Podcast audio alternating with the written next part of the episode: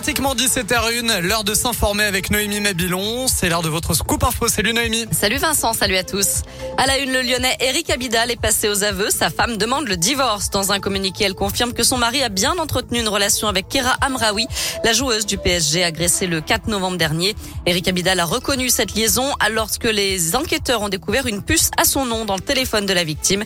L'ancien joueur de l'équipe de France et son épouse devraient être entendus prochainement.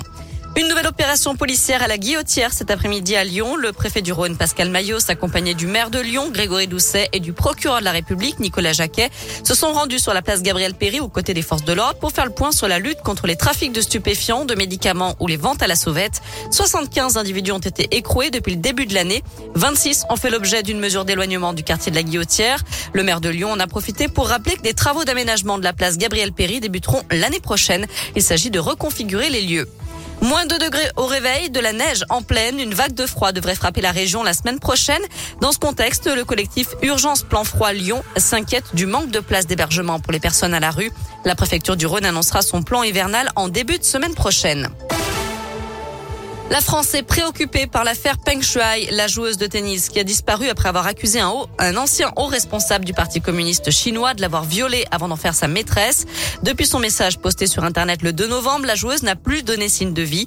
De nombreux sportifs lui ont apporté son soutien, euh, leur soutien. De son côté, l'ONU demande des preuves que la championne de tennis va bien. Et puis l'épouse de l'ex-président chinois d'Interpol aimerait savoir si son mari est vivant.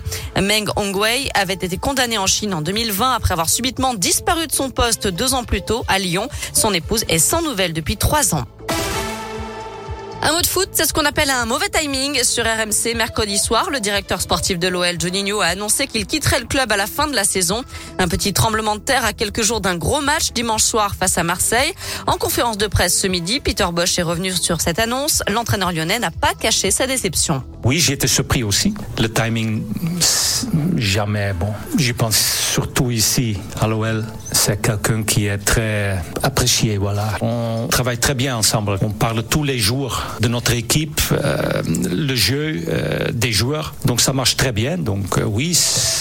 C'est dommage, très dommage. Mais bon, c'est lui qui a dit ça, c'est sa décision. Il a des raisons pour ça et là-dessus, je peux rien dire.